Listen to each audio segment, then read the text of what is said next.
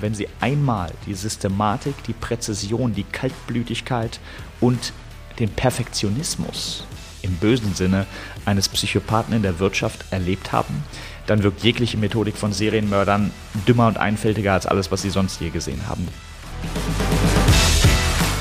Hallo und herzlich willkommen zum Macht was Podcast. Mein Name ist Michael und ich begrüße euch heute zum zweiten Teil mit dem Wirtschaftspsychologen und Kriminalanalysten Marc T. Hofmann.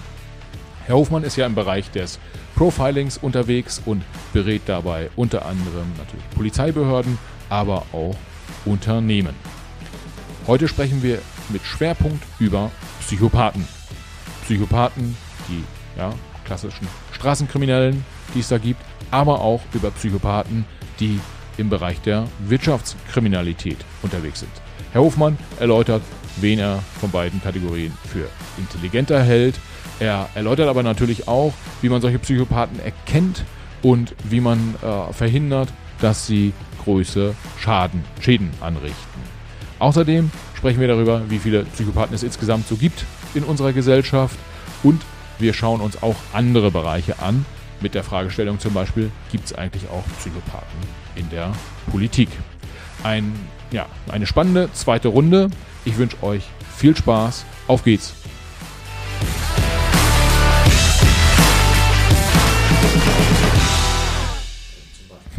Wenn wir vielleicht ein, bevor wir auf Narzissten und äh, Psychopathen in der Wirtschaft mhm. kommen, mhm. gerne auch in der Politik, äh, das interessiert ja. mich auch sehr, ähm, vielleicht noch einen, einen Schritt zurück.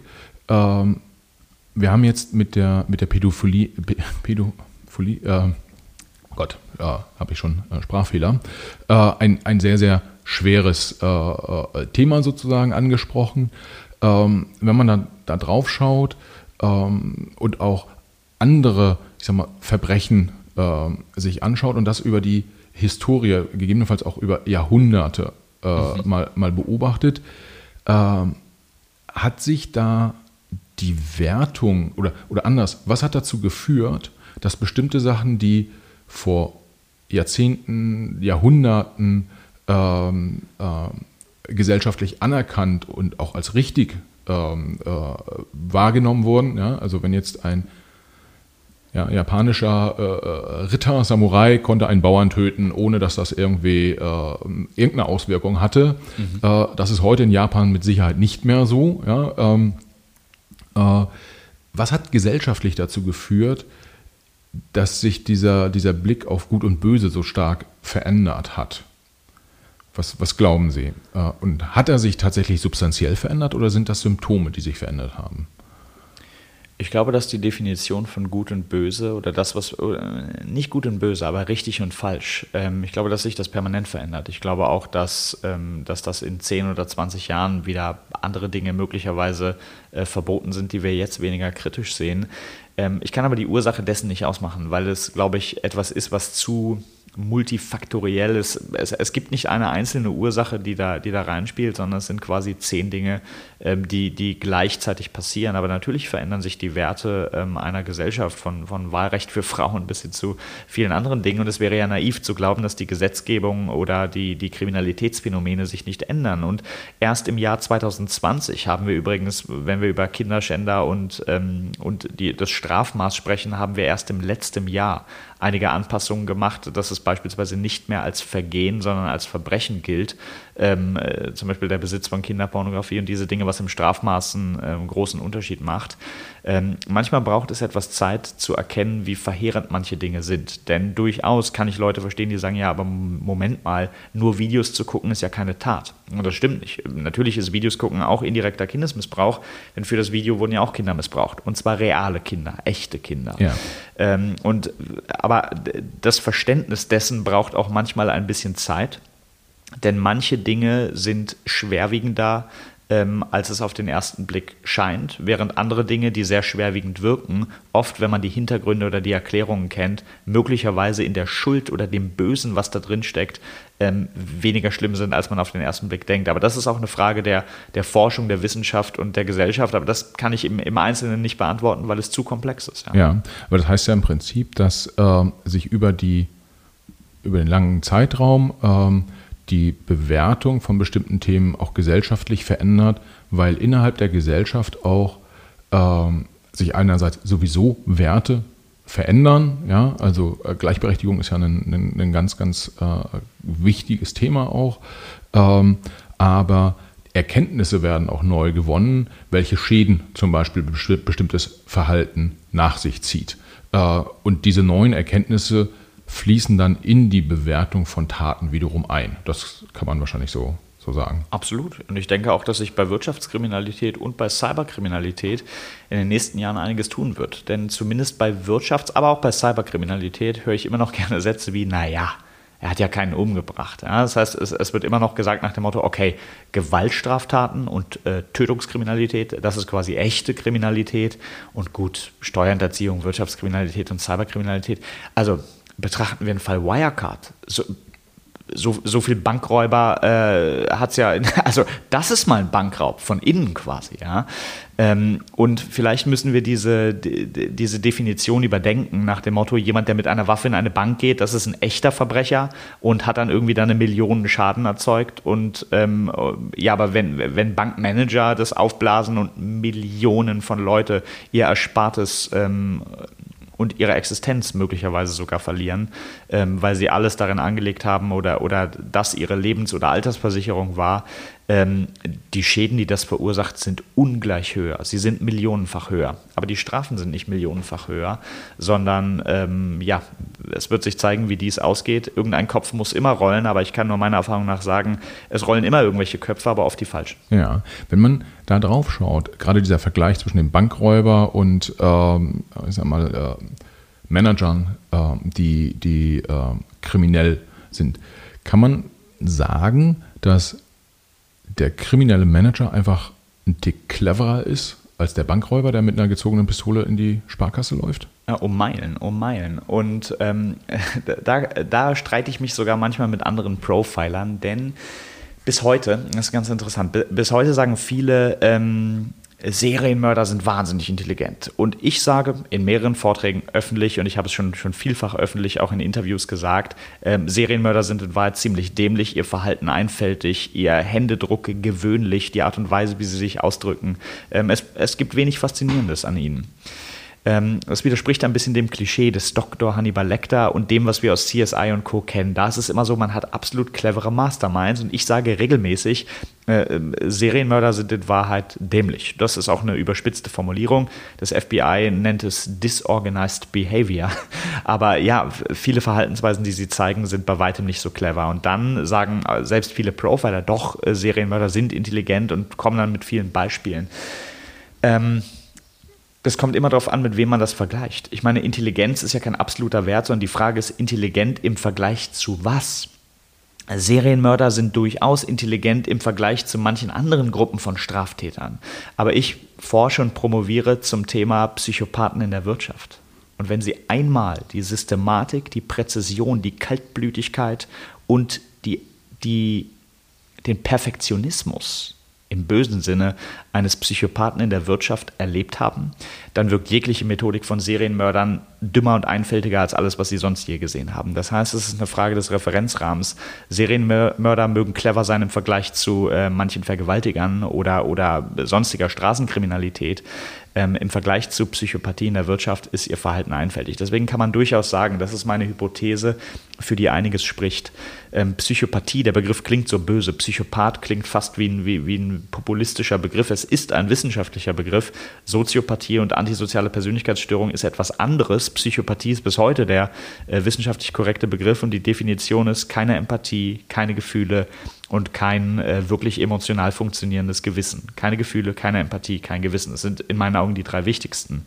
Und manipulatives Verhalten vielleicht als vierten Punkt. Es gibt insgesamt 20, aber wenn ich sagen soll, was der kleinste gemeinsame Nenner ist, dann ist es das. Ja, Sie haben vorhin die Psychopathen quasi in einem Zusammenhang mit den Narzissten äh, äh, genannt, äh, wobei Sie Narzissmus nicht ganz so als nicht ganz so schlimm ja. Ähm, äh, wirtschaftlich, ja. wirtschaftlich nicht eingeordnet haben und äh, sagen, im Zweifel braucht die eine oder andere Branche sogar Narzissten. Ja.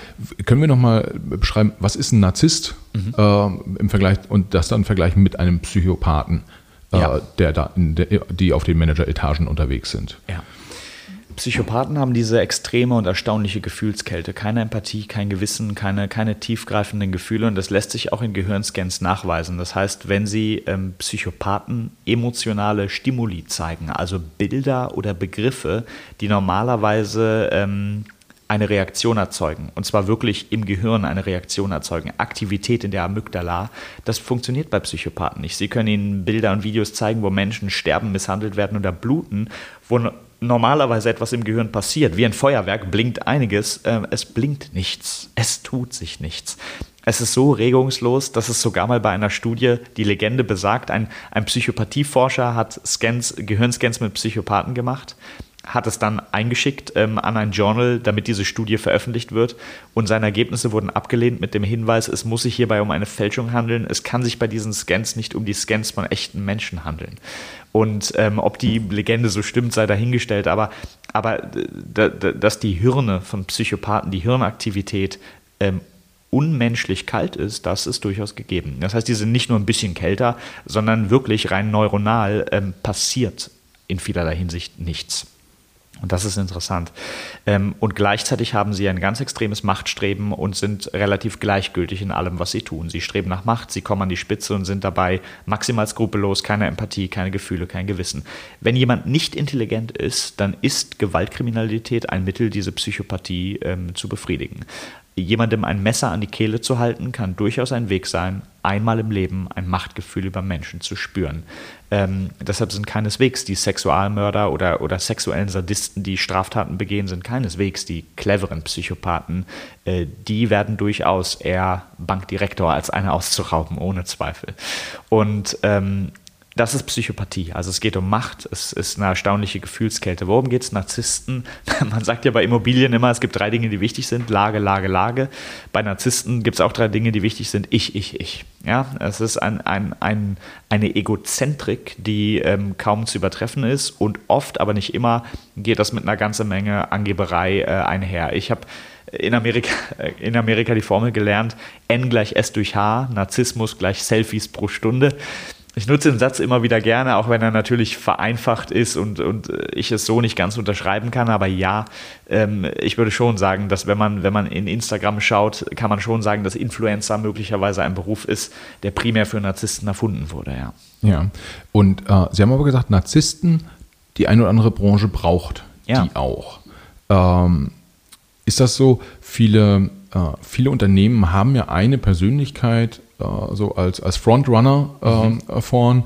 Ähm, ich mag jetzt gerade keinen nennen, weil nicht das heißt, ich hätte ihn als Narzissten bezeichnet, aber ähm, äh, Jeff Bezos, Amazon. Ja. Äh, steht, steht vorn. Matthias Döpfner hat eine relativ herausgehobene Position äh, bei Springer. Ja. Äh, jetzt so ein BMW-Vorstand steht nicht ganz so im, äh, also steht natürlich im Rampenlicht als DAX-Vorstand, aber ist mhm. vielleicht als Person nicht ganz so, nicht ganz so aktiv. Der aktuelle äh, VW-Vorstandschef ist sehr, sehr aktiv in den, in ja. den äh, äh, in den sozialen Netzwerken. Sind das so, wo Sie sagen, okay, wenn der, wenn der VW-CEO, wenn der jetzt da auf LinkedIn riesig aktiv ist, das ist so ein Zeichen für Narzissmus oder ist das einfach auch nur clever und notgedrungen zeigt er halt sein Gesicht, weil man es braucht?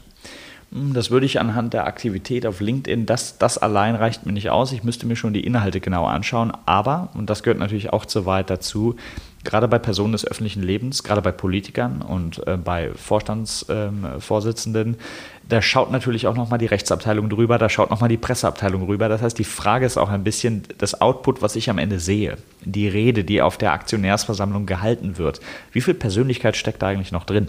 Oder lese ich da eigentlich das Werk von zwei Juristen und zwei PR-Beratern, die gerade in New York die letzte Fortbildung gemacht haben? Das heißt, manchmal ist es ein bisschen die Frage, wie viel Persönlichkeit sich noch rauslesen lässt. Aber ähm, durchaus habe ich bei Psychopathie und bei Narzissmus eine unterschiedliche Empfehlung, wie man damit umgeht. Es unterscheidet sich auch, ob wir über das Privatleben und das Berufliche sprechen. Privat würde ich sagen, mit einem Narzissten verheiratet zu sein, ist langfristig die Hölle. Die Hölle. Und ich würde empfehlen, entweder lebenslang unterordnen oder trennen.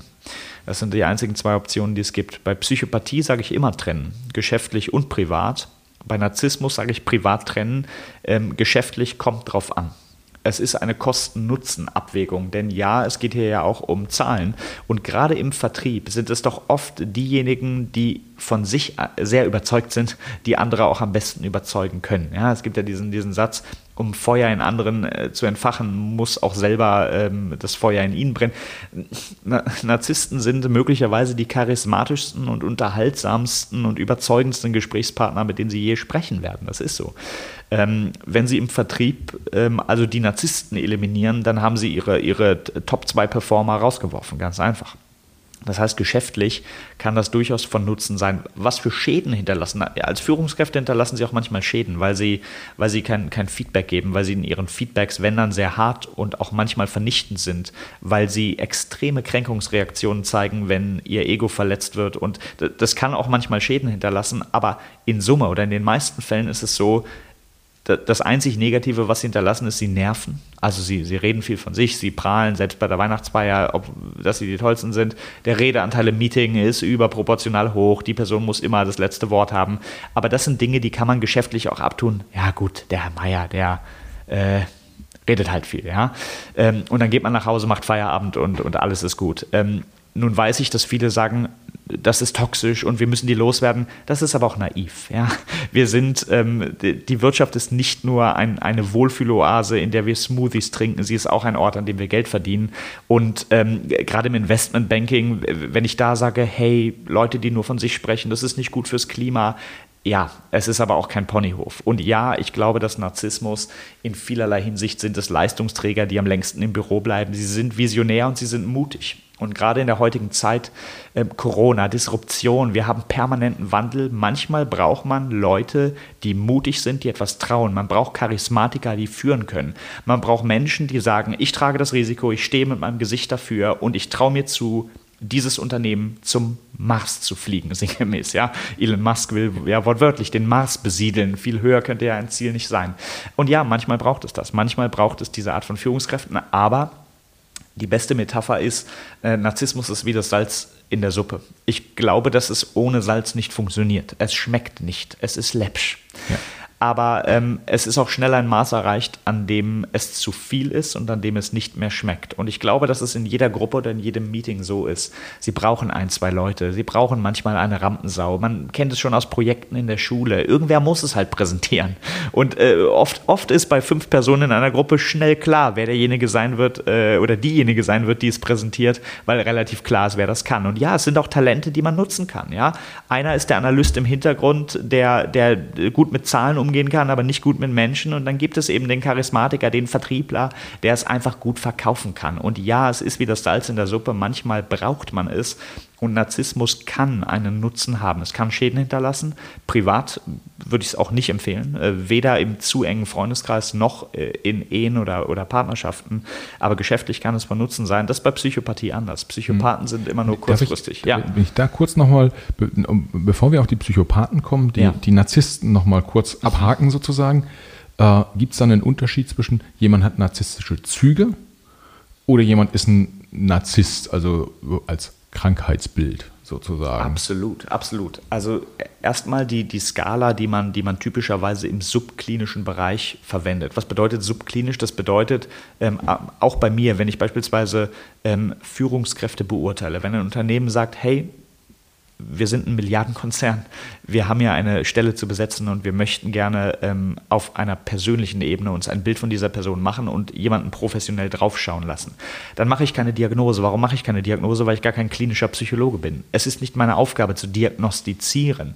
Es ist meine Aufgabe zu beobachten. Und es gibt ähm, bei Narzissmus gibt es eine Skala, die man verwendet, um im subklinischen Bereich, also einfach nur, ohne dass ich eine Diagnose stelle, einfach nur zu beurteilen, wie viel Narzissmus sichtbar wird in dem Verhalten unabhängig davon, wo das herkommt, unabhängig davon, ob wir das als Krankheit bezeichnen wollen, einfach nur beobachten, was da ist. Und Narzissmus ist eine Skala, ähm, das heißt, es ist kein Schwarz-Weiß-Kriterium, Narzisst oder nicht Narzisst, sondern es ist eine Skala. Wir beide sind auf der Narzissmus-Skala auch keine Null.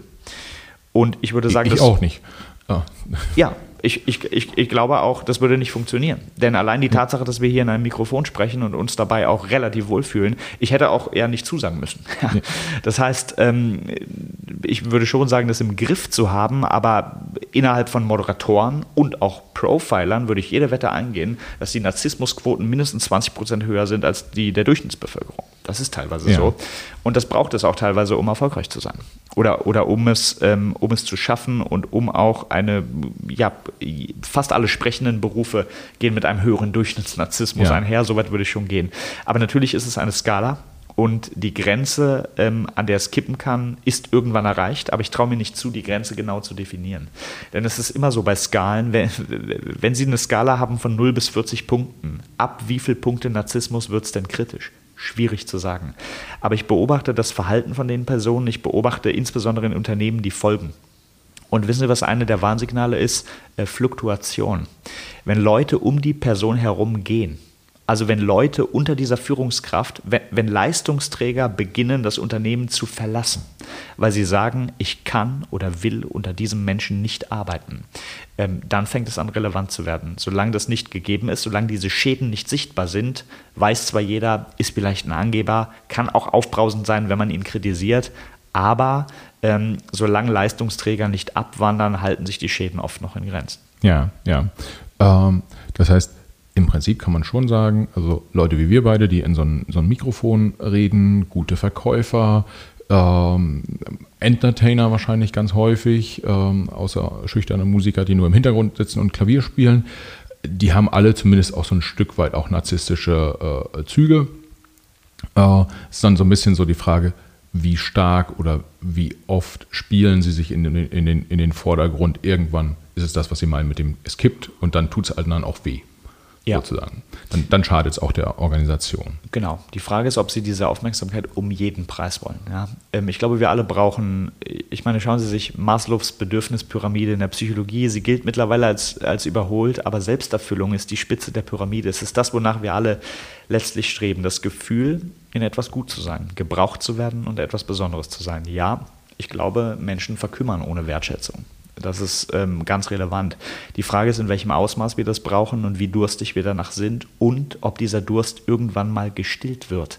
Ähm, und das, glaube ich, ist ganz wichtig, dass man, man kann ruhig ein bisschen nach Aufmerksamkeit und Anerkennung streben, aber es muss auch irgendwann mal der Punkt kommen, wo der Durst gestillt ist, wo man sagt, hey, jetzt reicht es mal wenn Personen, obwohl sie bereits an der Spitze sind, immer noch mehr, noch mehr, noch mehr wollen. Wenn sie bereits der Star im Raum sind, aber, aber gekränkt sind, wenn wer anders mehr Redeanteil hat als sie, dann, dann wird es irgendwann anstrengend und problematisch. Ja. Hm, hm.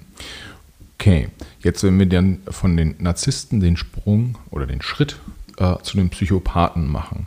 Äh, ich habe verstanden, Narzissten können schädlich sein für eine, für eine, für eine Organisation, für ein, für ein Unternehmen. Ähm, aber in einem guten Maß braucht es äh, die auch, beziehungsweise ja. sie können ausgehalten werden. Bei Psychopathen ist das anders, richtig? Äh, sie hatten gerade schon beschrieben, irgendwie keine Empathie, äh, keine Rücksicht auf andere, totale auch äh, auf sich selbst bezogen ähm, und dabei wahrscheinlich sehr hart. Wie erkennen Sie solche Leute? Ich sag mal, Situation, ähm, da soll ein neuer äh, Vorstand bei einem MDAX-Unternehmen besetzt werden und im besten Fall ist der Finanzvorstand halt kein Psychopath. Ja. Äh, wie erkennen Sie den? Ja. Schwierige Frage und gute Frage. Ähm, und da muss ich ein kleines bisschen ausholen. Erstmal, warum sollte man sie überhaupt erkennen? Weil Psychopathen durchaus Schäden hinterlassen, die, ähm, die relevant sind.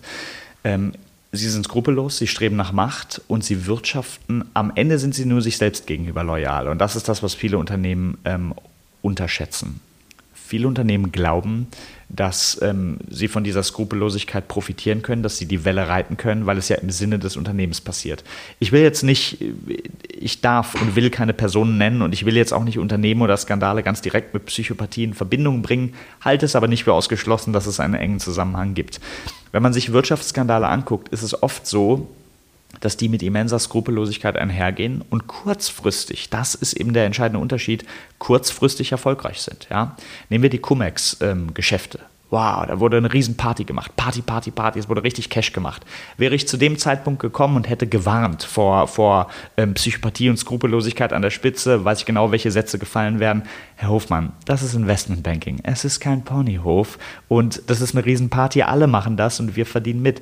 Ähm, es ist wahnsinnig cool gewesen, aber am Ende muss man auch sagen, zwischenzeitlich gab es, es gab Milliardenstrafen und es gab eine Zeit, wo der Aktienkurs der Deutschen Bank den Preis eines Döners unterschritten hat. Wie cool ist das? Der war mal dreistellig. Ja. Vielleicht da für die, für die Hörer, die Cum-Ex-Geschäfte sind die äh, Geschäfte, wo sich Banken Steuern erstatten lassen haben, die sie gar nicht gezahlt hatten. Genau. Äh, und da, das basierte auf einer Gesetzeslücke, äh, insbesondere in Deutschland. Ja. Äh, und ja, da wurde sehr, sehr viel Geld in den Banken verdient.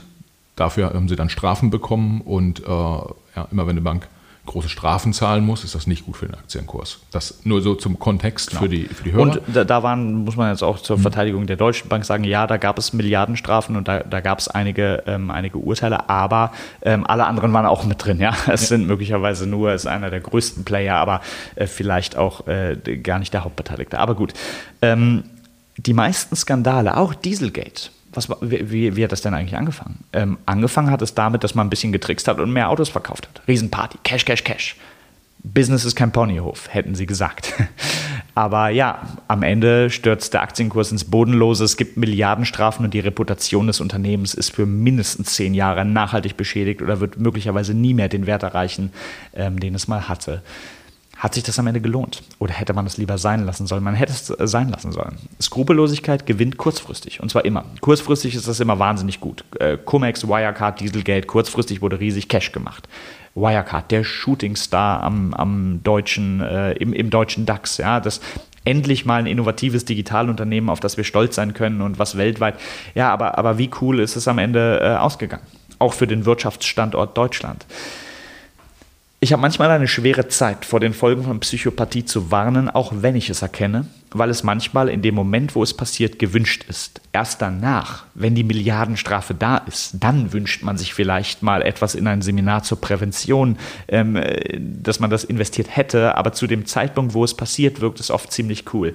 Ich kann Unternehmen nur empfehlen, machen Sie keinen Pakt mit dem Teufel ich habe viele dieser Fälle gesehen, in denen Psychopathie und Skrupellosigkeit oft im Sinne des Unternehmens eingesetzt wird. Das heißt, da werden Geschäfte gemacht, nicht jemand, jemand wirtschaftet in eigene Tasche und nimmt das Unternehmen aus, sondern jemand mit dem Unternehmen zusammen ist jemand skrupellos und nimmt irgendwelche anderen aus.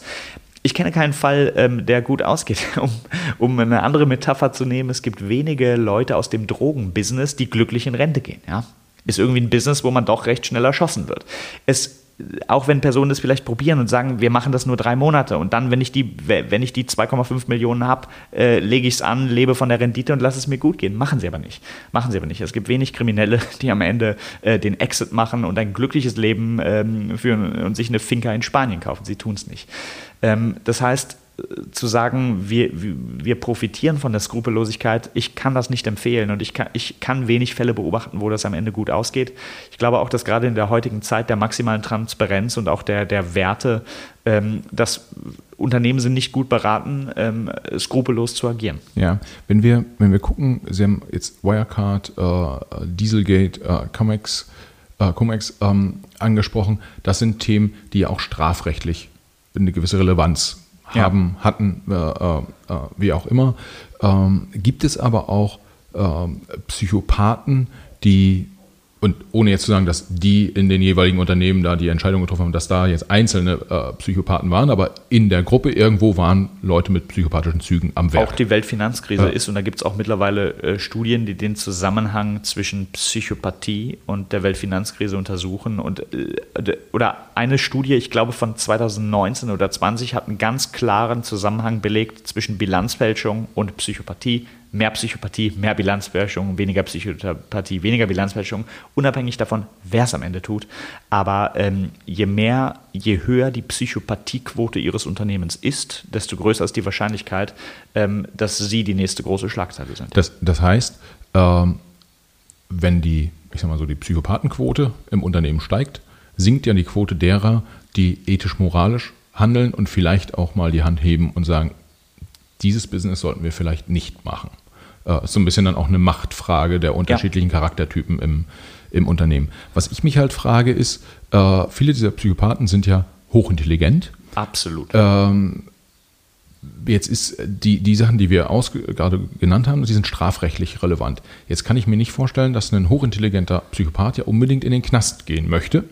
Äh, das heißt, können die dann am Ende des Tages auch nicht komplett kontrollieren, was sie tun und im Überschreiten, ich sag mal, die rechtliche Grenze, ähm, weil selbst innerhalb eines rechtlichen Rahmens gibt es wahrscheinlich eine Menge Themen, auf denen sich ein Psychopath austoben kann, äh, wo er zumindest strafrechtlich nicht äh, belangt werden kann. Das ist ethisch und moralisch komplett unter, äh, ja. unter der Tischkante, aber, aber vielleicht strafrechtlich nicht relevant.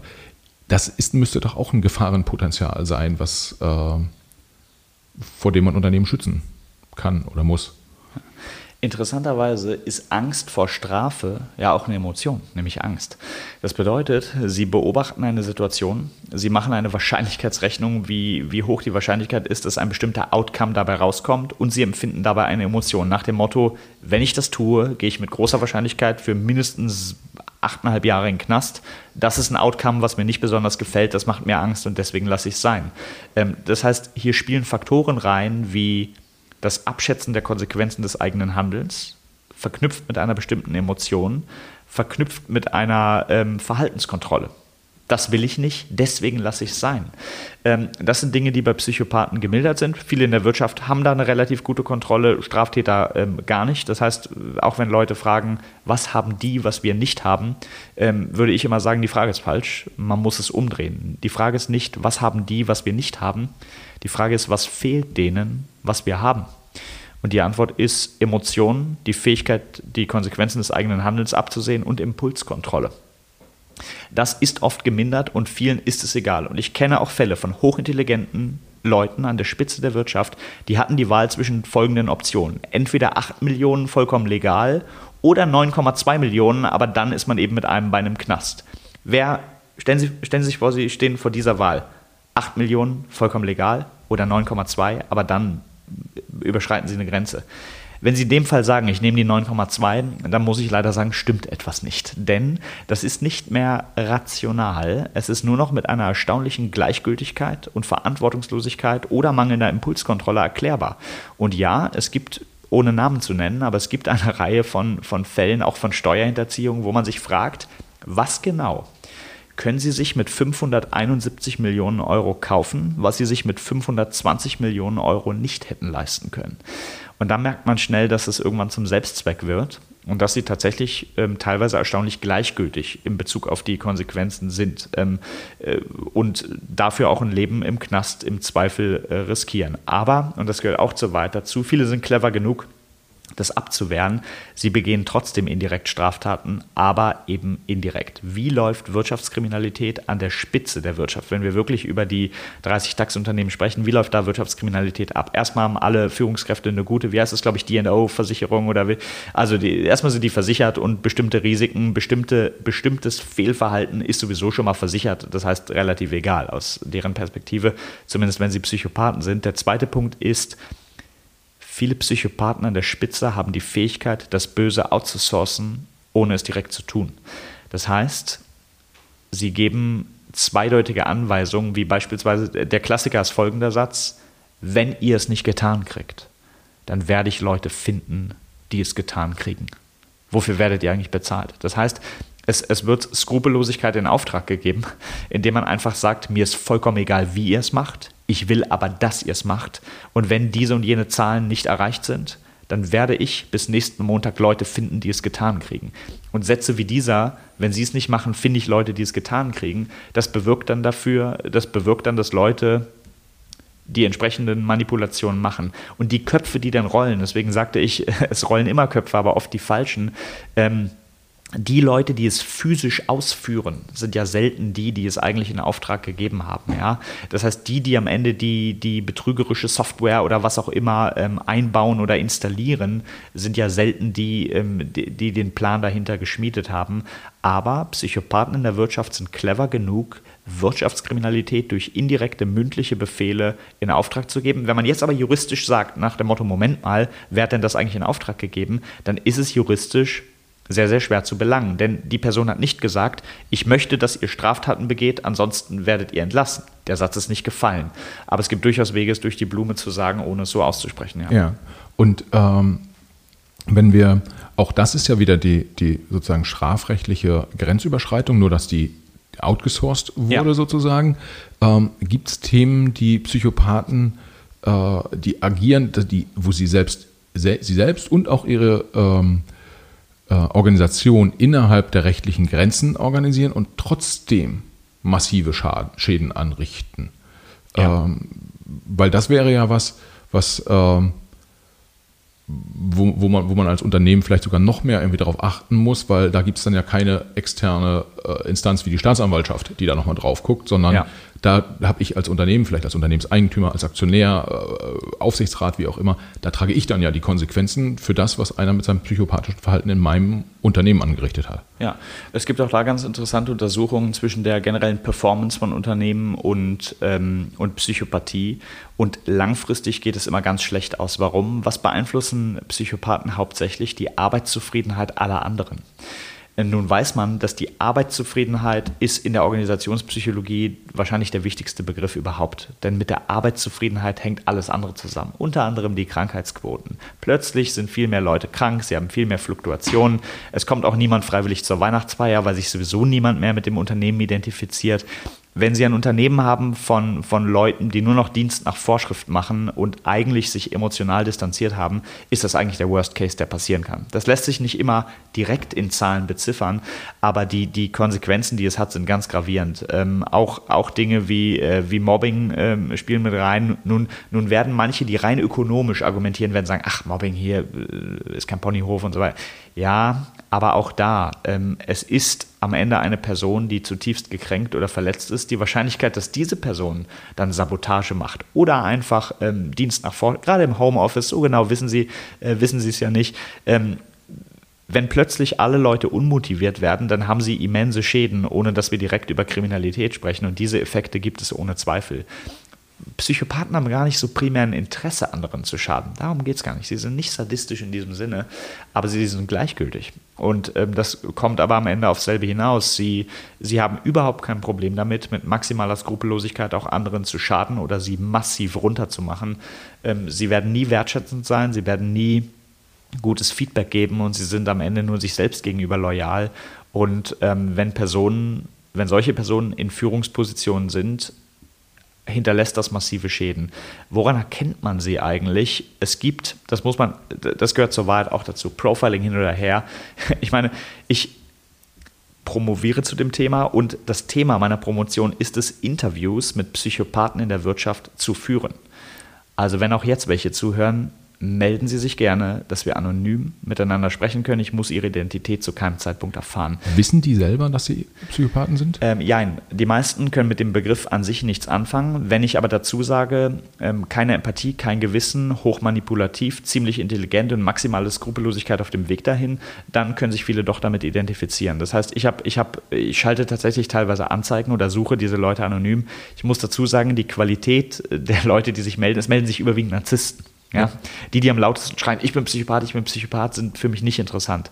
Ähm, die Leute, die für mich interessant sind, ähm, erkenne ich, aber auch da, ohne jetzt zu sehr in die wissenschaftlichen oder methodischen Details zu gehen, aber es ist nicht ganz leicht, innerhalb derer, die sich melden, die äh, herauszufiltern, die für mich wirklich relevant sind.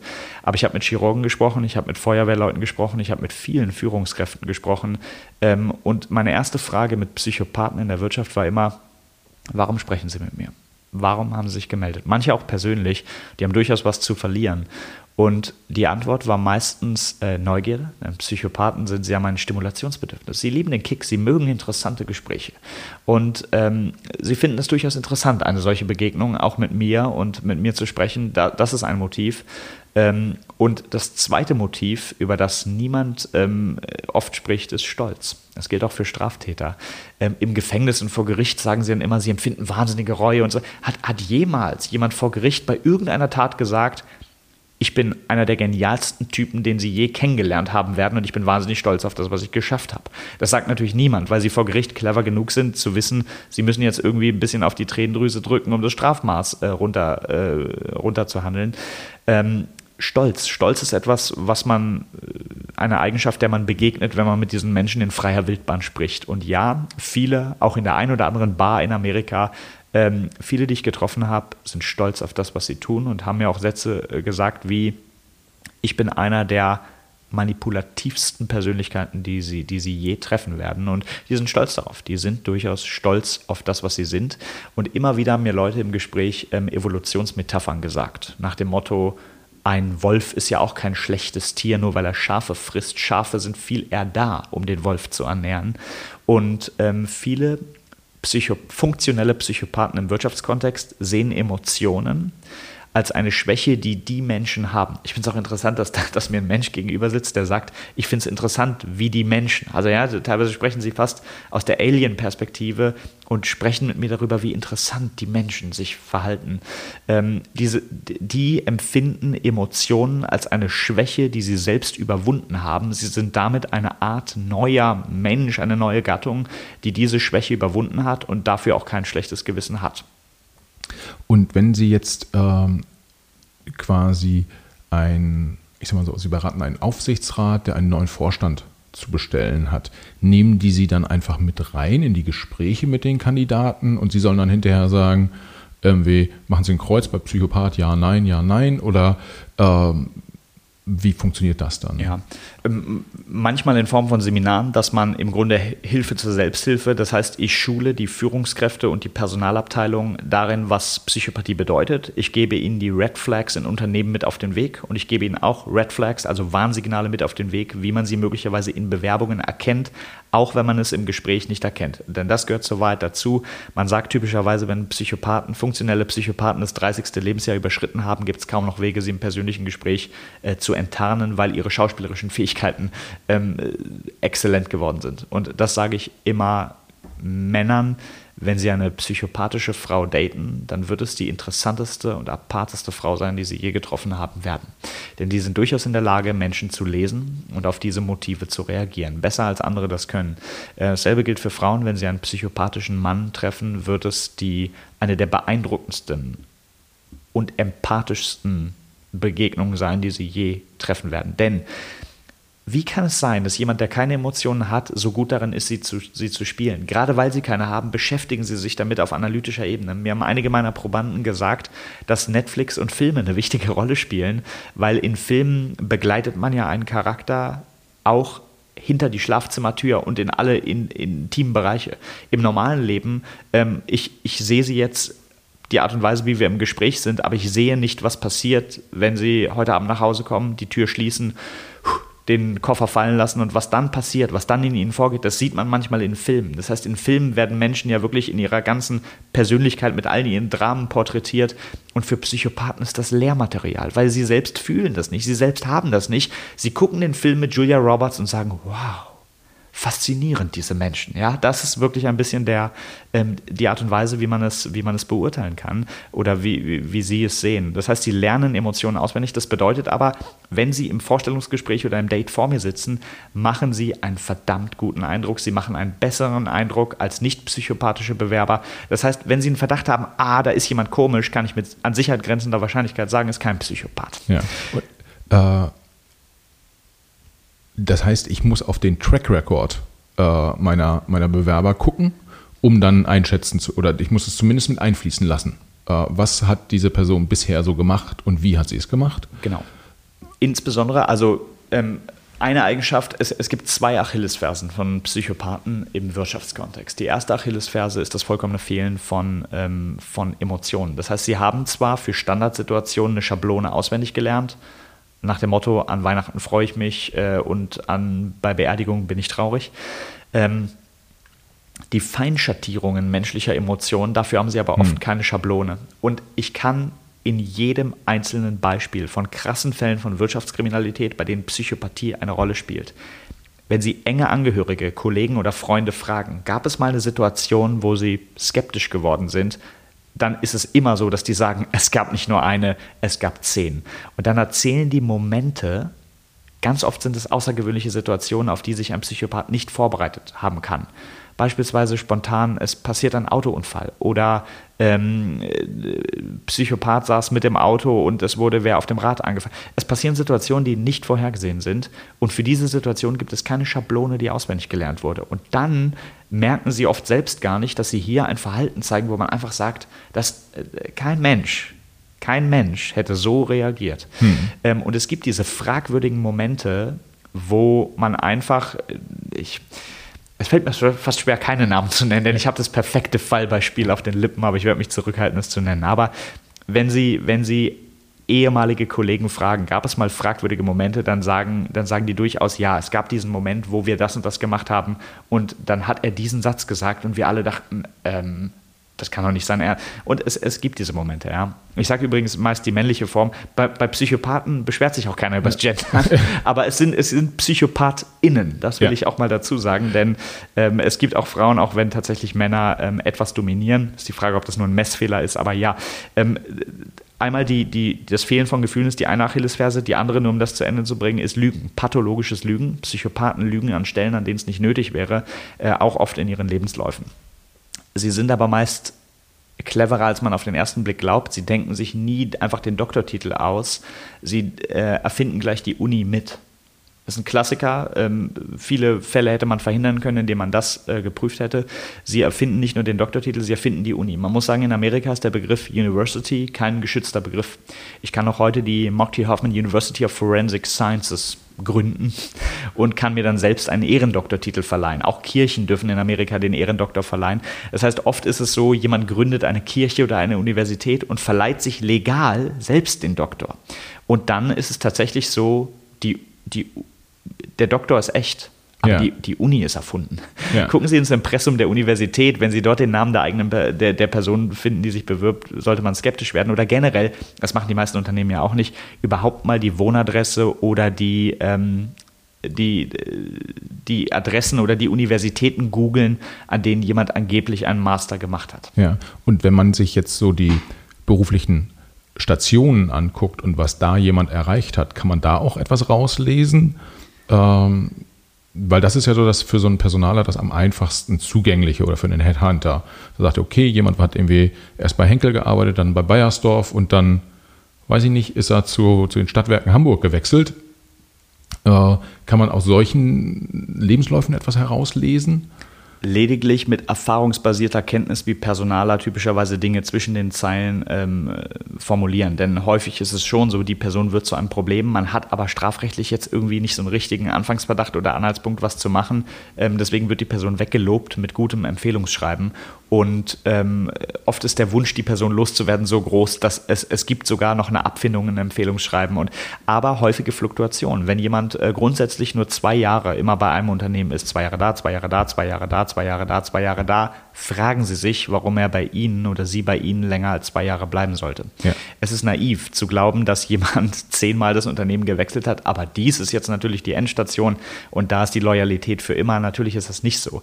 Ähm, Fluktuation kann deswegen äh, in zweierlei Hinsicht ein Warnsignal sein. Entweder, weil die Person ein starkes Stimulationsbedürfnis hat. Das heißt mit anderen Worten, häufig ist es so, dass Psychopathen von Partner zu Partner, von Stadt zu Stadt, von Job zu Job ziehen, weil nach, nach sechs Wochen wird es eigentlich langweilig. Und die zwei Jahre sind fast unerträglich und spätestens dann wird es Zeit zu gehen. Oder die Person hat sich tatsächlich, lässt sich stets was zu Schulden kommen, sodass es einfach nicht harmoniert. Also ich, ich will nicht sagen, es gibt viele, ich, ich, ich glaube, die besten Lebensläufe der Welt sind, ähm, sind die mit vielen Knicken. Ja.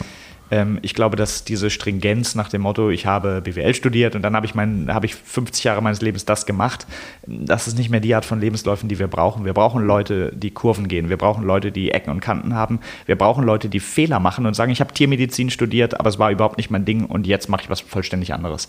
Ähm, deswegen äh, scheue ich mich jetzt, den Tipp zu geben nach dem Motto, viele, ich würde es so formulieren, Viele Psychopathen haben viel Fluktuation oder viele Knicke in ihren Lebensläufen und, und, permanente Wechsel.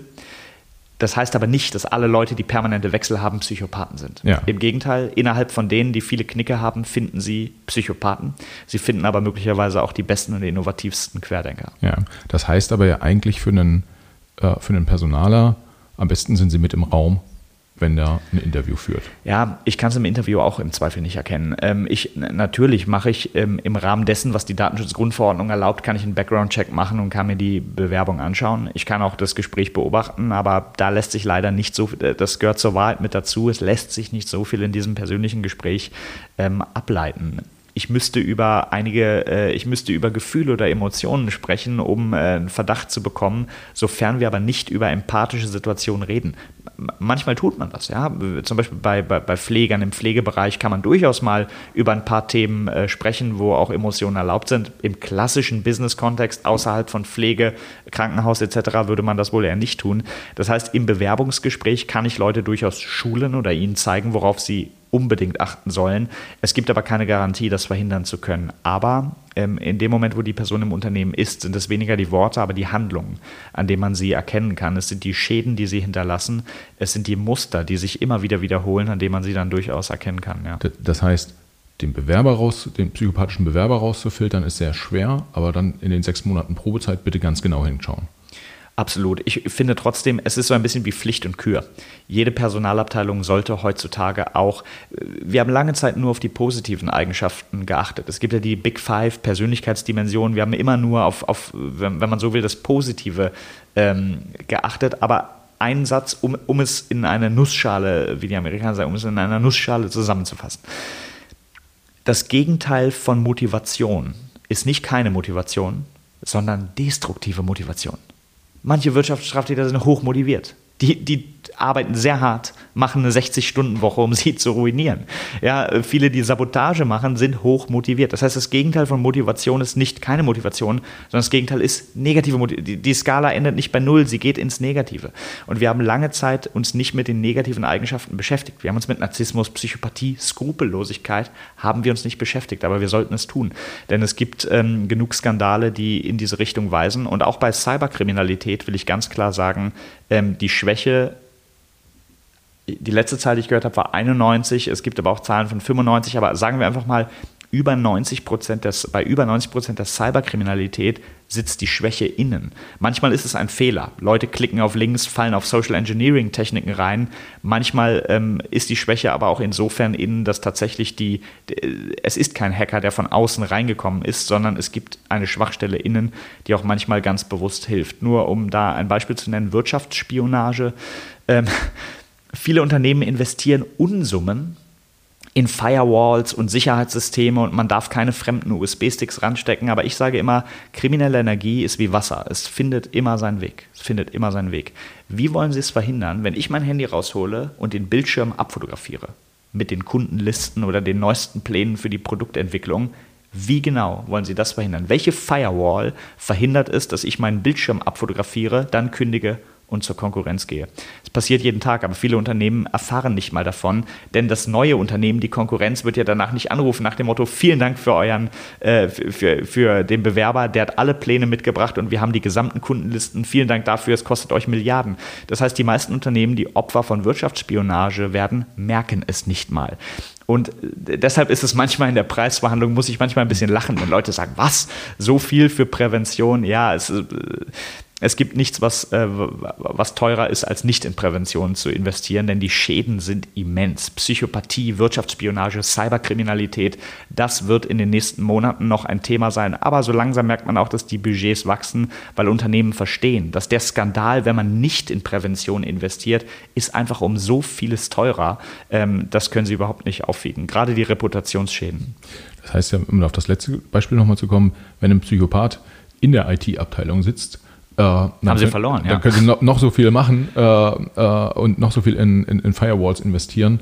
Da, äh, da wird es dann, ja. Es reicht schon, wenn er an der Rezeption oder im Vorzimmer sitzt unterschätzen Sie nie die Macht des Vorzimmers. Was die für einen Zugang zu Informationen haben, ist schlicht unglaublich. Und wenn die nicht uneingeschränkt loyal sind, also äh, nur um einen kleinen Schwenk sozusagen aus dem Geheimdienstbereich zu erzählen, das Vorzimmer ähm, hat genauso viele Informationen wie, das CEO, wie, wie, das, äh, wie, der, wie der Geschäftsführer oder CEO, aber ist oft eine Schwachstelle, die äh, leichter auszufragen ist, ja.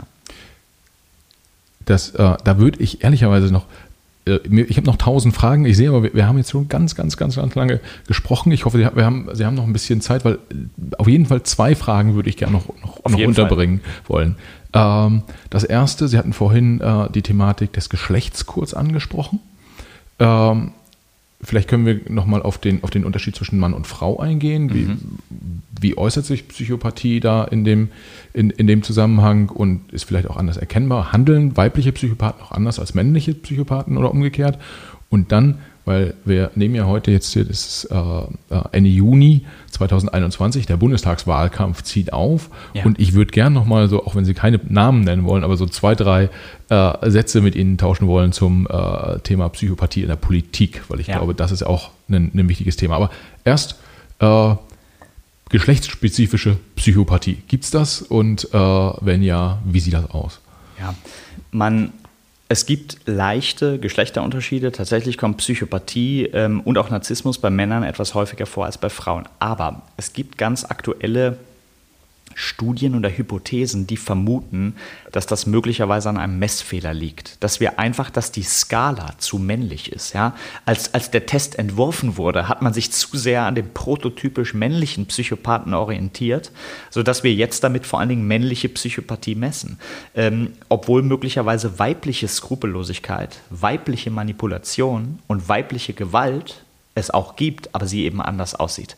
Um ein Beispiel aus der Gewaltkriminalität zu nennen. Ähm, Männer sind ähm, in der Kriminalstatistik, in der, in der polizeilichen Kriminalstatistik massiv überrepräsentiert. Gerade bei Tötungskriminalität liegt die Männerquote bei deutlich über 80 Prozent. Töten ist Männersache, das kann man ziemlich klar sagen. Aber möglicherweise liegt das an, an, an, einem Messfehler. Denn was kann ich aus dem Profiling sagen? Frauen töten anders. Frauen töten eher Angehörige oder schwache, wehrlose Opfer ähm, wo später keine Abwehrverletzungen sichtbar sind. Ein Säugling zu ersticken hinterlässt relativ wenig Spuren. Das gehört äh, auch zur Wahrheit dazu. Das heißt, Frauen töten eher Angehörige, schutzbefohlene Patienten oder wehrlose Opfer. Zweitens, Frauen töten an Orten, an denen Tote nicht auffallen. Im Hospiz, im Krankenhaus oder zu Hause. Wenn im Hospiz jemand stirbt, da stirbt jeden Tag jemand, da kommt nicht unbedingt die Kripo. Da wird natürlicher Tod angekreuzt und dann ist der Fall erledigt, wird eingeäschert, drei Tage später die Beerdigung. Das ist die Realität. Das heißt, sie töten wehrlose Opfer und schutzbefohlene, angehörige Patienten, sie töten an Orten, wo Tote nicht auffallen. Sie wählen häufiger die leisen Mordarten, wie zum Beispiel Ersticken, Vergiften, Ertrinken und sie unternehmen Schritte, ihre Taten als natürliche Tode zu tarnen. Ein männlicher Serienmörder, der mit Messer im Park tötet, fällt auf. Selbst für jeden Laien ist sichtbar, hier ist ein Verbrechen passiert.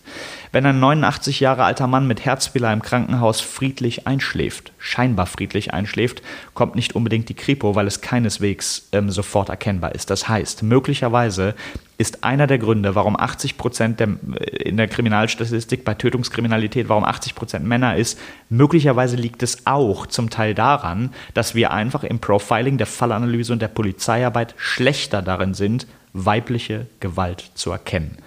Back to Content oder zurück in die Wirtschaft. Möglicherweise sind wir auch hier einfach schlechter darin, weibliche Psychopathie oder den weiblichen Narzissmus zu erkennen. Denn ich habe auch mit Frauen äh, gesprochen in meiner Untersuchung, auch persönlich, und stelle fest, dass sie nicht weniger skrupellos, aber noch intelligenter sind. Und ähm, vielleicht sind wir, und auch, damit meine ich auch das Profiling als Disziplin, vielleicht sind wir zu schlecht darin, äh, weibliche Gewalt und weibliche Psychopathie zu erkennen. Ja. Okay, äh, das äh, heißt im Prinzip gerade, also beim, beim Thema ähm, ja, sozusagen juristisch relevant ähm, äh, oder wie sagt man, White Crime und äh, Black, auf der, auf der schwarzen Seite sozusagen, ja. ähm, da ist dann die Arbeit der, oder die, die Leichenbeschau. Ich habe gelernt, wir haben auch im Podcast den Professor Andruschka, Leiter der Rechtsmedizin in Hamburg, und der ja. hat im Podcast erläutert, äh, dass die Leichenschau sehr, sehr wichtig ist, ja. um da dann zu erkennen, äh, ob ein Verbrechen vorliegt oder nicht und äh, ob dann ein Leichnam in die Rechtsmedizin gebracht wird zur weitergehenden Untersuchung. Das heißt, äh, da sind die Psychopathinnen sozusagen schon mal cleverer, weil äh, wenn sie im Krankenhaus töten, dann äh, ist die Leichenschau im Zweifel halt auch nicht äh, so gründlich und dann wird halt einfach das nicht erkannt, dass es ein Verbrechen ist. Zumindest bei manchen der leisen Mordarten. Woran genau erkennen Sie denn äh, das sogenannte Ersticken mit einer weichen Bedeckung? Woran genau zeigt sich das denn äußerlich? Ich meine, es ist möglich, das zu erkennen, aber dazu gehört auch, äh, gerade wenn es zu Hause passiert, wer, wer, wer kommt denn da? Wenn, wenn, die Oma stirbt oder man in der eigenen Familie einen Todesfall hat, kommt, kommt da die Kripo? Nein, da kommt der Hausarzt. Dann wirft er kurz einen Blick. Die ärztliche Leichenschau wird mm, ja nicht mit der Gründlichkeit durchgeführt, wie es sein müsste. Jeder Rechtsmediziner kann Geschichten erzählen, dass schon Leichen auf dem Obduktionstisch sahen, die als natürlicher Tod gekennzeichnet waren, mit einem Messer im Rücken oder Einstichverletzungen. Aber wenn die Leiche natürlich nicht mal entkleidet wird, dann fällt das auch nicht auf. Ja? Das heißt, ähm, theoretisch kann man schon von außen Warnsignale erkennen, aber wird der Leichnam so genau untersucht, dass man den winzigen Einstich einer Injektionsnadel erkennen erkennen würde? Die Antwort ist in vielen Fällen nicht. Ja, okay, also ich nehme mit, ähm, Frauen sind in dem Fall genauso gefährlich wie Männer. Werden weiß man, es, es ist im Dunkelfeld, man weiß es nicht, man weiß es nicht. Ähm, aber ich glaube, dass die, die Quote der Serien, der Frauenanteil bei Serienmörderinnen wird drastisch unterschätzt. Das in jedem Fall. Ja, okay. Jetzt ein harter, harter Bruch fast schon, ja. wenn ich jetzt frage, wie, wie viele Psychopathen sind eigentlich in der Politik unterwegs? Äh, aber äh, ja, wir beziehen das ja nicht auf einzelne, einzelne Personen, aber generell stellt sich natürlich schon auch die Frage, wir haben jetzt ganz viel darüber geredet, äh, was ist im Bereich der, der, der Straßenkriminalität, äh, wo sind da Psychopathen unterwegs, wir sind äh, darauf eingegangen, ähm, was, was sind, wie, wie, gefährlich sind Psychopathen in der Wirtschaft. Mhm. Ähm, aber die Politik ist ja die, die für unser gesamtes Zusammenleben sozusagen die Rahmendaten liefert. Mhm. Und jetzt einen ich überspitze auch bewusst, einen Psychopathen im Kanzleramt würde man jetzt nicht dringend wollen oder würde man ja auch schon auch dringend verhindern wollen, ein bisschen, ein bisschen flapsig gesagt. Äh, können Sie von außen, äh, erkennen Sie Ze Zeichen von Psychopathie, auch wenn Sie die deutsche Politik beobachten? Und äh, inwieweit kann man das eigentlich so als externer Beobachter von ja relativ weit weg mhm. Äh, beurteilen? Mhm. Sehr schwierig. Und es gehört auch ein bisschen zur Professionalität, da natürlich keine, keine keine Ferndiagnose zu machen oder über Personen zu sprechen, mit denen man selbst nicht gesprochen hat. Aber natürlich wäre es naiv anzunehmen, dass es das dort nicht gibt. Erstmal, was überhaupt die Psychopathiequote in der Allgemeinbevölkerung? Das ist übrigens kulturstabil, also es gilt für, gilt für die ganze Welt, kann man sagen. Ähm, 1 Prozent, 0,6 bis 1 Prozent, manche sagen auch 2 Prozent, aber nach der Definition, wie ich Psychopathie sehe, kann man sagen, 1 Prozent aller Menschen sind das, was man als Psychopathen bezeichnet, über die Eigenschaften, über die wir gesprochen haben. 1 Prozent in der Allgemeinbevölkerung. Nun verteilt sich das aber nicht gleich. Es gibt Bereiche, wo sie sich häufen und es gibt Bereiche, wo, sie, ähm, wo, wo, die Quoten deutlich geringer sind. Gerade, wen wundert's, ähm, gerade viele der helfenden Berufe, wie zum Beispiel Pfleger etc., wir haben gerade über Serienmörder gesprochen im, im Pflegebereich, wenn Psychopathen in diesem Bereich vorkommen, sind die Folgen gravierend, aber im Schnitt sind die Psychopathiequoten dort am geringsten. Und es ergibt auch irgendwo Sinn. Jemand, der nach Macht strebt und nach Geld, geht ja nicht unbedingt in die Pflege. Das heißt, es gibt bestimmte Bereiche, wo sie sich häufen. Unter anderem unter Kriminellen. Ähm, in Gefängnissen in Nordamerika liegt die Quote bei 20 Prozent. Das bedeutet aber im Umkehrschluss auch, dass 80 Prozent der Gefängnisinsassen keine Psychopathen sind. Das gehört auch mal zur Wahrheit dazu. Ähm, aber 1% in der Gesamtbevölkerung, in Gefängnissen ist die Psychopathenquote ungefähr 20 Mal höher. In der Wirtschaft liegt die Psychopathiequote, je nachdem welcher Studie man glaubt, nach aktuellem Stand so ungefähr zwischen 4 bis 6 Prozent. Manche gehen sogar von 8, ganz neue sogar von 12. Das halte ich aber für überspitzt. Aber rechnen wir mal 4 bis 6 Prozent. Das heißt, wir haben im Top-Management eine bis zu 600 Prozent höhere Psychopathenquote. Ich will in der Politik keinen Namen nennen, aber ähm, wenn wir im Top-Management 6%, bis zu 6% Psychopathen haben, würde ich mitgehen, dass ich in der Politik ähnliche Quoten annehme. Aber ich glaube, dass es teilweise auch die zweite Reihe der Macht ist, die das betrifft. Denn Politiker, manchmal merke ich eher Narzissmus, denn sie stehen ja auch mit ihrem Gesicht dafür, sie stehen vorne. Aber in dieser ganzen Branche des Lobbyismus, ähm, äh, glaube ich, gibt es Personen, die im Hintergrund sind, die wir nie sehen werden. Ihnen geht es nicht um Aufmerksamkeit, ihnen geht es um Macht ähm, wenn man mit der Politik nicht nur die Gesichter meint, die wir kennen, sondern auch ähm, die Berater, die im Hintergrund stehen und die Lobbyisten, die dort ein- und ausgehen, dann würde ich mitgehen, dass auch da die Quote deutlich höher ist als in der allgemeinen Bevölkerung. Ja. Das ist ganz spannend, weil in unserem Podcast mit äh, Hajo Schumacher, äh, mhm. Politikjournalist, ähm, äh, habe ich darüber gesprochen, wer sind eigentlich so die mächtigen äh, Menschen in, hier in Berlin und äh, wie funktioniert deren Zusammenarbeit unter anderem mit der Presse. Was hat er gesagt? Und er hat tatsächlich gesagt, dass ähm, also die, die offiziellen Pressesprecher oft gar nicht so die, die wichtigsten Leute sind, sondern also die sogenannten Spin-Doktoren im Hintergrund, die mhm.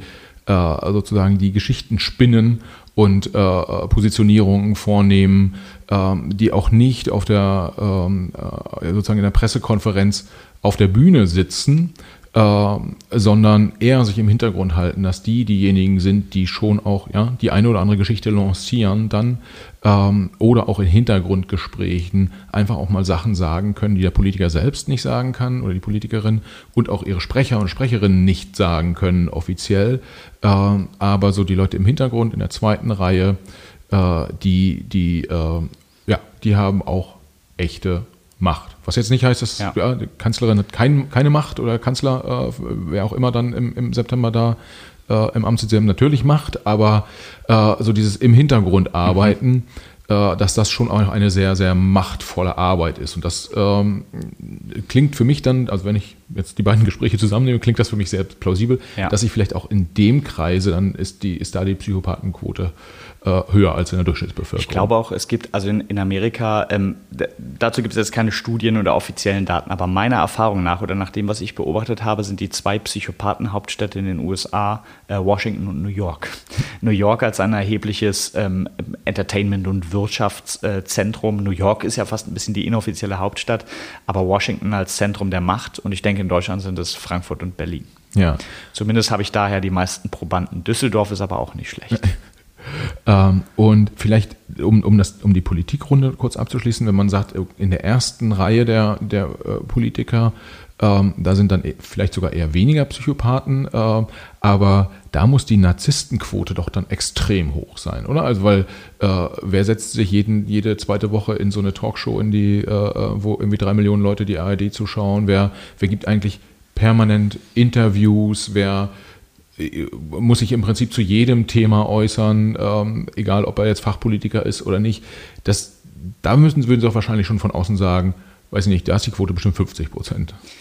Was mir imponiert oder worauf ich sehr genau achte, grundsätzlich im Leben, im Geschäftsleben, im Privatleben und im Profiling, ähm, ist Integrität. Also ob Leute sich selbst gegenüber treu sind und bestimmte Werte haben, die sie vertreten. Das imponiert mir, selbst wenn ich mit den Werten nicht übereinstimme. Es gibt so manche Politiker, ich widerspreche allem, woran sie glauben.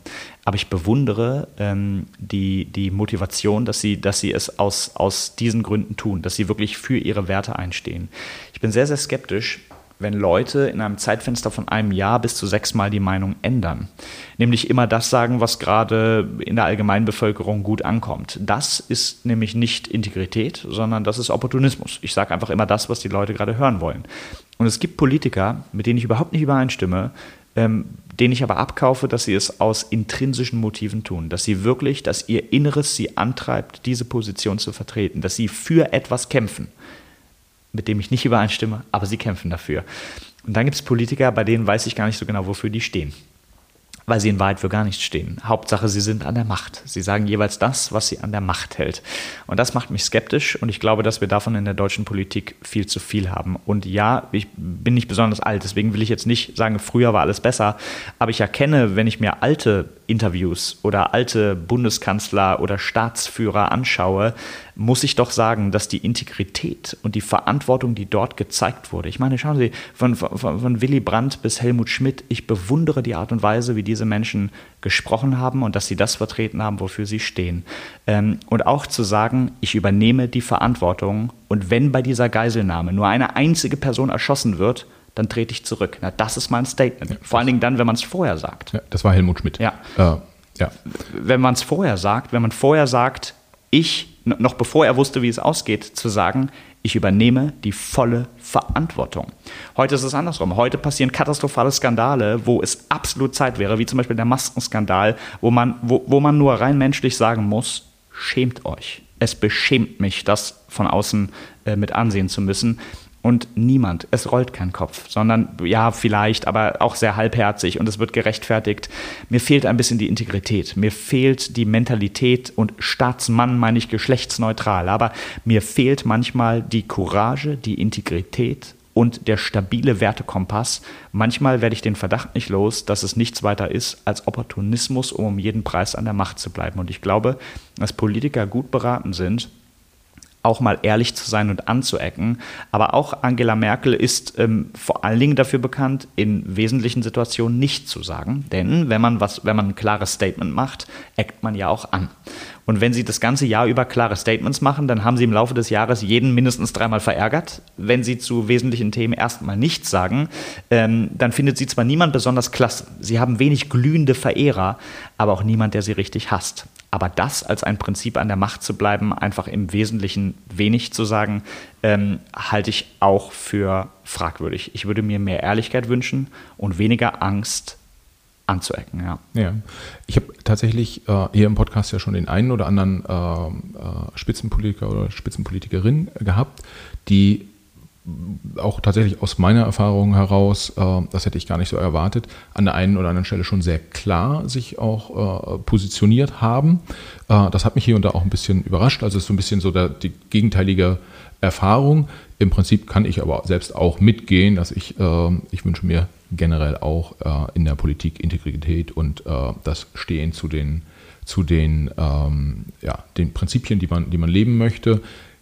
Wahrscheinlich ist es ein extra Podcast wert, nochmal darüber zu diskutieren, wann kann man in der Politik seine Meinung ändern mhm. äh, und wann nicht. Auch das habe ich mit einigen ähm, äh, mal, mal besprochen. Der eine oder andere hat eine plausible Erläuterung gegeben, der andere nicht, nicht ganz so. Ja. Aber äh, das, das würde ich nochmal so als, als, als äh, extra, extra Thema sehen.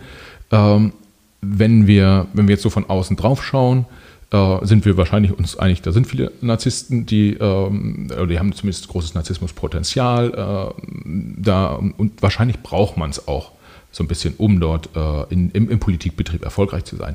Und das bringt mich zu meiner doch dann jetzt allerletzten Frage.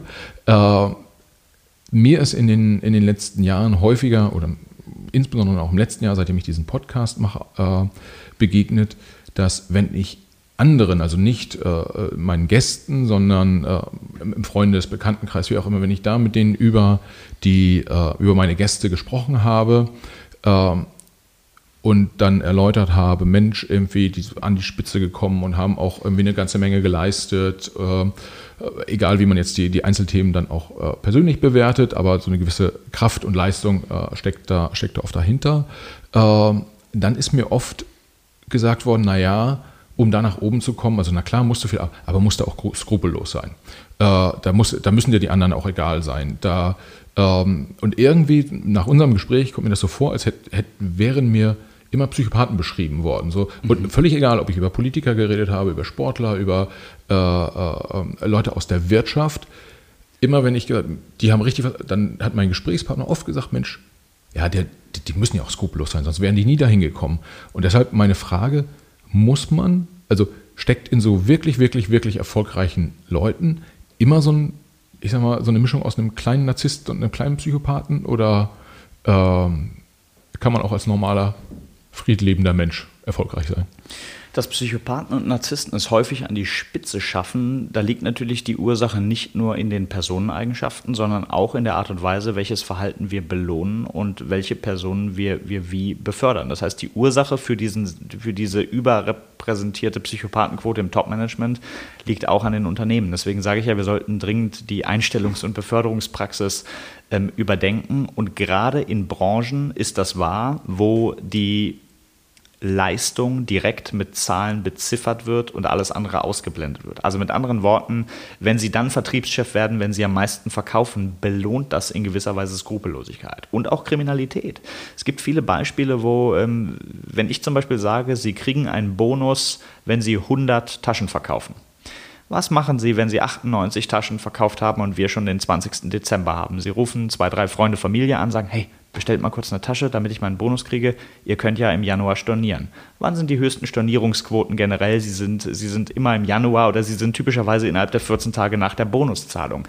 Man belohnt Skrupellosigkeit, wenn man ein reines Leistungsgebot gelten lässt und nicht langfristige Performance bewertet, sondern einfach sagt, pass auf, der Investmentbanker, der jetzt die meisten Abschlüsse innerhalb von 48 Stunden macht, der kriegt den Bonus und wird Vertriebschef und ähm, die langfristige Performance ist egal, auch wenn die Kunden uns danach verklagen oder nie mehr wiederkommen, egal, Hauptsache die 48 Stunden zählen. Wenn man mit diesem Belohnungssystem Leute befördert, dann muss man nur zehn Jahre warten und hat eine erstaunlich hohe Psychopathiequote an der Spitze. Das heißt, es hat mit der Beförderungspraxis zu tun. Und in manchen Branchen würde ich auch sagen, dass es sehr, sehr schwer ist, mit einem absolut ähm, gesunden Wertekompass ähm, an die Spitze zu kommen. Und das gilt manchmal auch für die Politik. Aber ich würde bei einer Sache widersprechen. Sie haben gerade gesagt, ähm, ein bisschen Narzissmus braucht es möglicherweise auch. In der Politik glaube ich nicht mehr. Nicht mehr. Ich glaube, wir sind über den Punkt, dass wir das noch brauchen. Ich glaube, die, die Menschen sind so politikverdrossen, ähm, dass wir uns eigentlich nach radikaler Ehrlichkeit äh, wünschen. Ich glaube, Politiker brauchen kein Rhetorik-Coaching. Ich glaube, sie sollten ihren Rhetorik-Coach feuern. Ernsthaft. Weil diese geschriebenen Reden, ähm, ich erkenne es auf 1000 Meter gegen den Wind und ich glaube, die meisten Menschen erkennen es nicht direkt, aber sie spüren es. Sie spüren, dass das, was da bei Lanz gesagt ist, ein Geplapper ist, wo die Kraft der Worte längst verloren gegangen ist. Ähm, ich glaube, dass Politiker möglicherweise ihren PR-Berater feuern sollten und sich ein bisschen mehr Ehrlichkeit trauen. Ja, man kann anecken. Ja, es wird auch den einen oder anderen Shitstorm geben, aber ich glaube, dass eine ganz große Sehnsucht nach radikaler Ehrlichkeit da ist. Nur mal ein Beispiel zu geben hier. Marcel Reich-Ranitzky, nach objektiven Maßstäben eigentlich gar nicht so ein guter Rhetoriker, ja, als er gesagt hat, ich nehme diesen Preis nicht an. Seltsame Stimme, seltsamer Satzbau, aber eine radikale Ehrlichkeit, eine Authentizität. Man kann ihn nicht recht nicht sympathisch finden, weil die, weil alles an ihm ist ehrlich und alles, was er sagt, meint er so, wie er es sagt. Und ich erkenne leider, in dem wie Politiker sprechen, erkenne ich acht Schichten von PR-Beratern und zwei Juristen, die es nochmal doppelt gecheckt haben. Ähm, da kommen dann auch Formulierungen bei raus, die auch kaum noch erträglich sind. Ähm, ich glaube, es sollten sie sein lassen. Ich glaube, dass es eher mehr Ehrlichkeit braucht. Und gerade in der, vielleicht in der Wirtschaft braucht man ein bisschen Narzissmus, um führen zu können und nach vorne zu gehen in der Politik weiß ich nicht, ob es das braucht. Ich glaube, es braucht eher mal Authentizität und ich würde Politikern dringend empfehlen, keine Rhetorik-Coachings zu machen, bei denen ihnen empfohlen wird, man soll die Hände zur Merkel-Raute falten und rote Poloshirts tragen, weil das bürgernah äh, wirkt. Äh, wenn Sie sich mit einer Krawatte wohlfühlen, sollten Sie eine tragen. Wenn Sie die Krawatte ablegen, um bürgernah zu wirken, erkennen Leute, entweder intuitiv oder analytisch, erkennen sie, dass hier jemand probiert, so zu sein, dass er die Stimme bekommt. Und ich glaube, das brauchen wir nicht mehr. Ein gutes Schlusswort. Äh, liebe Politiker, Wie? seid ehrlich und authentisch. Wie lange äh, waren wir? Wie lange waren wir? wir? Wir haben jetzt gute zwei Stunden gesprochen. Was, was für eine Reise.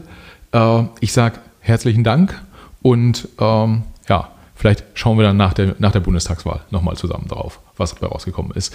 Aber es war ja nicht nur die Politik, über die wir gesprochen haben, äh, sondern vom Verhandeln ähm, über äh, Kriminalität bis hin dann in die ähm, Politikthemen. Und ähm, ja, hat Spaß gemacht. Herzlichen Dank. Vielen, vielen Dank.